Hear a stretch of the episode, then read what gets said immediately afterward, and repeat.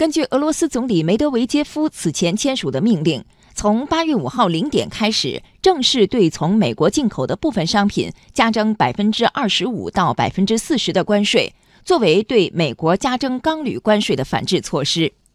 命令指出，根据世界贸易组织相关规定，俄罗斯有权对美国加征钢铝关税采取应对措施，因此决定对从美国进口的筑路机械、石油天然气设备。金属加工和凿岩设备、光纤产品等加征百分之二十五到百分之四十的关税。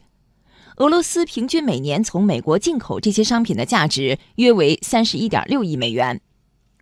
俄罗斯经济发展部长奥列什金此前表示，美国加征钢铝关税将使俄方损失约五亿美元。